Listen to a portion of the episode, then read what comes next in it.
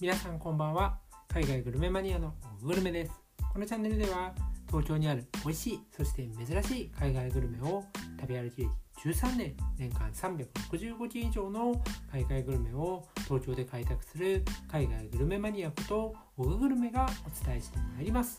東京にいながら世界の料理を食べたいなという方は是非フォローして聞いていただけると嬉しいです。それでは本日も始めていきたいなと思います。本日はですねちょっと前に予告しました東郷料理の八王子にあるお店。ここでのですね残り私あの時は1種類しか紹介しなかったんですけど今日は他にも皆さんの知らない未知の東郷料理3選をご紹介したいなと思います。またですね、ま、東郷料理ってそもそもどんなものなのっていうのをおそらく皆さんあまり知らないと思いますので簡単にですねその東郷料理の特徴とかそういうところも触れていきたいなと思います。さらにさらに今日はま前の回でちょっと東郷料理触れたというところで東郷料理だけではなくですね最後にですねちょっとお知らせというかあのお得なですね東京で、まあ、この日だけじゃないんだけど結構その不定期で現れるですねあのお店がありましてそれの情報をゲットしましたのでそれもですね最後の、えー、チャプターでですね皆さんに、えー、お知らせしたいなと思います。ぜひですねこのあのお知らせもあの見逃せないものになりますのであの最後までですね、まあ、聞き流しとかで全然大丈夫ですので聞いていただけると嬉しいです。またですねこの放送を聞いていただいてあのよかったなとかもうもう少しこういう風にした方がいいなとか、ね、そういうところあの簡単に評価ボタンを押していただけると伝わりますのでぜひですね評価のボタンを押していただけたらなというふうに思います。それでは早速ですね次のチャプターでは東郷料理の特徴そして東郷料理3選に入っていきたいなと思います。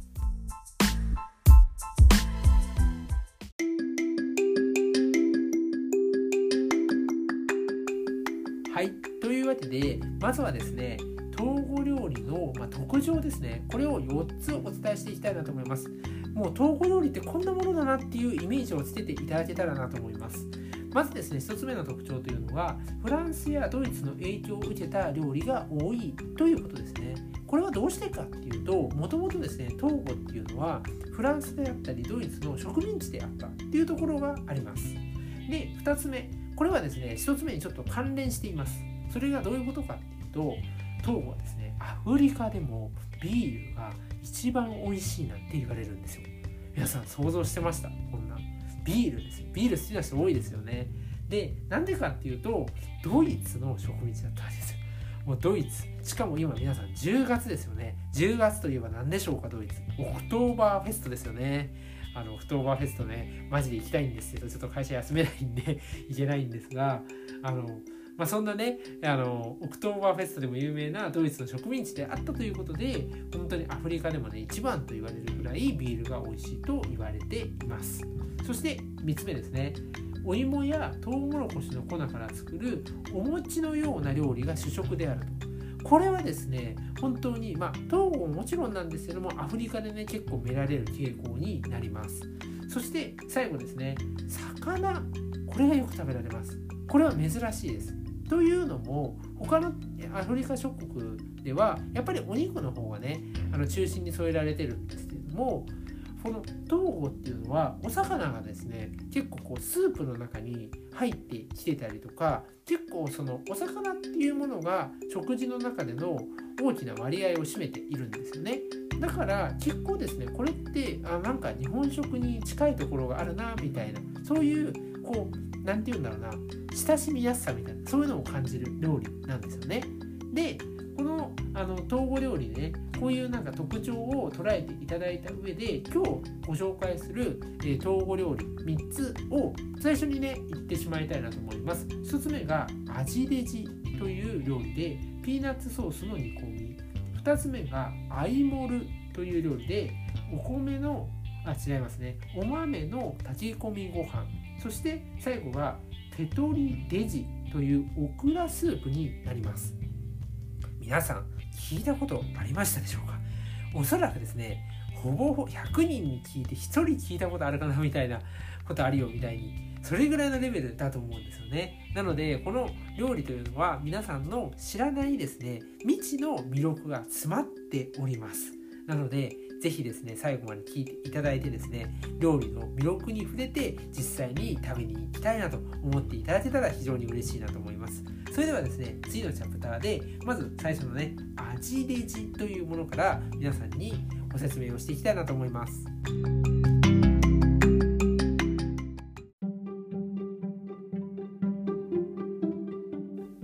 はいというわけでまずですね味レジこれのですね説明をしていきたいなと思います。で味レジとはどういうものかっていうのをもう一回振り返りたいなと思います。味レジっていうのはですねまああの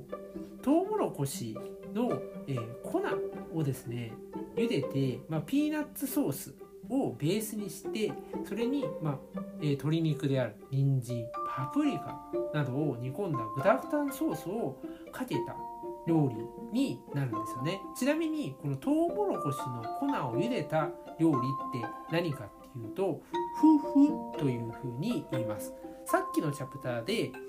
お米やあお米じゃないですね。えお芋とかトウモロコシを使った料理っていうのが一つ、え東郷料理の特徴ですよって言ったのはまさにここの「夫婦」っていうのに現れているんですよね。でこのですね味デジというのはどういうものかっていうあのどういうところがこう魅力かなって思った時に私はですねまろやかなコクだと思ってるんですよ。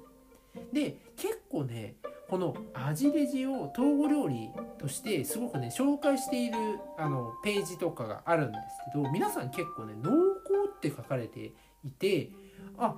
でもね私はそんなに濃厚って感じなかったんですよ個人的にはね。でただねそういうふうに感じたのは何でかなって思った時にそのこれねどっかねカレーみたいな風味なんですよ。ピーナッツソースっていうとさなんかもっとさちょっと甘い系なのかなって思うんだけどなんかねカレーみたいな感じしたんですよね。だから、まあ、濃厚って確かに、まあ、人によってはそういう風に感じるのかなっていうのをね私はあのこのねえー、記事とか他の人の記事とかをね読んでいて思いました。であとね特徴的だったのが結構ですねこのパプリカっていうのが多く含まれてるなと思ったんですよ。でこのパプリカってなんあのー、結構皆さんそのサラダとかに入っててこう長細くなってちょっとこう何て言うの丸くなってる感じのパプリカを食べると思うんですけどこの味レジに入ってるパプリカっていうのは結構こうなんだほあのざく切りというか一個一個はね結構ね太くてねザクッザクっとね噛み応えがあるんですよね。これはなかなか面白いなと思ってね食感として楽しんでいました。そして、えー、あとトウモロコシの粉をあの茹でて作るフフというあのアフリカのですねところで、まあ、結構有名な料理になるんですけどこれはですねムチムチした生地に程よい弾力があるんですよね。このねフフってこの食感がなんか前もどっかで話したような気がするんですけどあのお餅と蒸しパンのちょうど間ぐらいな2つ足して割ったみたいなそんな感じなんですよね。でフフっていうのは見た目もほんと白くて何も言われないとお餅と勘違いしちゃうんですけどこれですね味が結構淡白なんですね。なのであのこのスープとか煮込み料理っていう他の料理とか合わせるっていうのはもうもうアフリカの定番の食べ方なんですよ。こういうフフとかこういうものをシチューとかこういうスープとか一緒に食べるつけて食べる。もうこれなんですよね。だからこういうふうにね合わせるものを変えることによっていろんなですね組み合わせができて面白いなというふうに思います。そして2つ目の料理ですね。それがお豆の炊き込みご飯アイモルです。これはおそらくですね日本人に一番合うと私は思いました。なんでかっていうとこれ見た目もそうなんですがあのね赤飯みたいな感じなんですよ。すごいです。今日のこれあのトップのあのなていうの画像にしてんですけど赤飯みたいじゃないですか。これね結構見た目そっくりででやっぱり味もまろやかで優しい風味なんですよね。これはねあのなんだろうお豆のふかっとした感じもあるしすごいね日本人の舌に合うと思う。本当それはね感じましたね。でここにお魚添えてあるんですよ。これさっきのチャプターでちょっと話したんですけど東郷料理ってお魚っていうのが一つ特徴にありますよって言いましたよね。それがまさにこの料理に現れているんですよ。やっぱりこういうふうにお魚が添えてあってしかも赤飯みたいじゃないですか。もうまさに日本食ですよね。こんな感じで楽しむことはできます。なのでねちょっとね変わってるなというところを思いながらもねどこかこう日本のえー、日本食和食にね近いところを想像させるような料理になっております。そして最後ですね。最後がオクラスープ。フェトリデジというものです。でこのオクラね。オクラも意外に使うんですよ。料理に。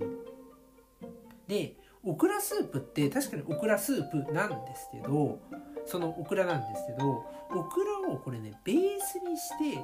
お魚とかエビとかを煮込んでるんですね。ここにもそういうふうに魚介が含まれてるんですよ。本当に豆腐料理ってこういうふうにお魚っていうのを一つ大事にしてるなっていうのを感じてもらえるかなというふうに思います。でやっぱりねオクラのねこのネバネバ感っていうのがすごいんですよ。このネバネバ感がこうスープに溶け込んでるんですね。でなんかこうだしのように出てきててそれがこのお魚とか魚介をこうなんか毛布とかで包むような感じでくるんでるようなそんな感じなんですよね。このネバネバ感はなかなかねあの特徴的ですね。納豆とか好きな方私めちゃめちゃ納豆大好きなんですけどもう好きだと思いますこの食感は。でお魚がね非常にねあの柔らかい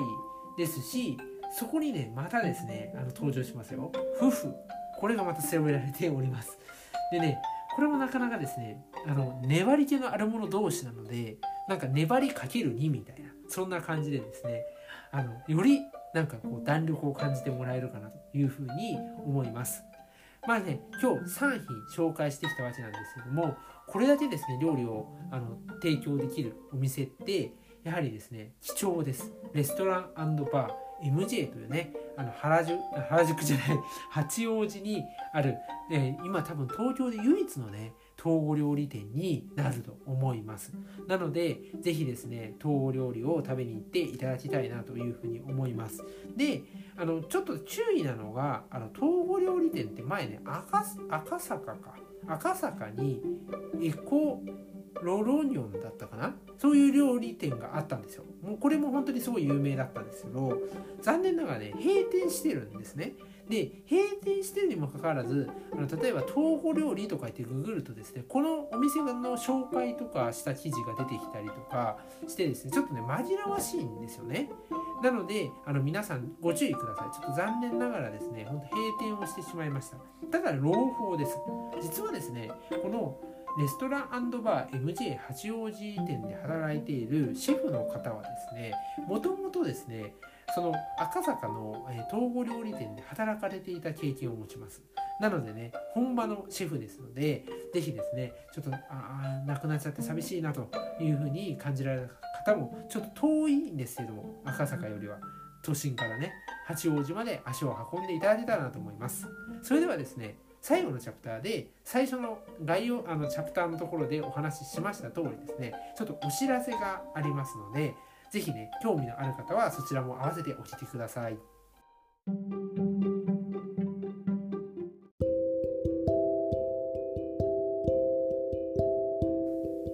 はいというわけでここまでね本当に聞いていただきありがとうございます、まあ、そんなあの皆さんに向けまして一つですね私も実際に足を運ぼうとしている限定のイベントのお知らせをしたいなと思います。それがどういうものかっていうと、まあ、スコーンですね。これを中心としたですねイギリスのですねお菓子を販売する、まあ、お店があるんですけどこれですねあの曲がり営業みたいなものをしていまして不定期で登場するんですね。で名前がですね英国風ティールームメイフィールドというものなんですよ。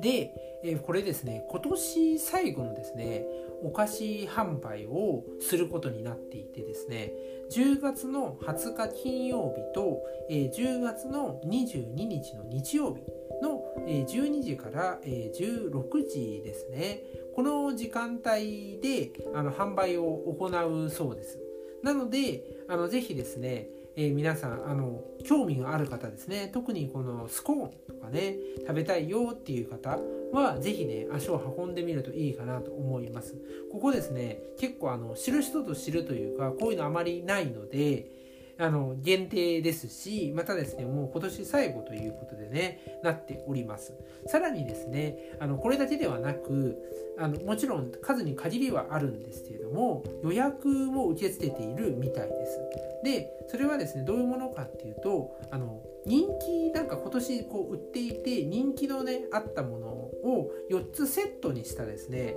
スコーンセットみたいなものが売られているそうです。でこれは、えっと、1685円でそれぞれ1個ずつ入っているみたいでしてこれのね取り置きができるそうなんですよね。でこのですね取り置きに関してはなんかそのインスタグラムに詳細が書いてありまして結局その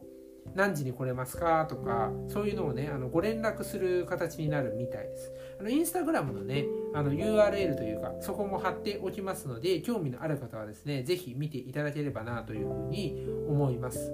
であのこういうねあのなかなかないイベントとかにちょっと足を運んでみてですねあのそこのあの料理を食べてもらうっていうのも非常にいいですしこのですねあのティールームっていうのは物語を感じるお菓子をコンセプトに東京自由が丘で英国菓子を中心に曲がり販売をしていますと。そして、えー、主人自らティーレディーとなるお菓子、えお茶会がコンセプト。余韻が残るようなラブリーなティールームを製造販売デザイン全て一人で行っておりますというね非常にこだわりを感じますよね。私もねこれにね結構ねあの心を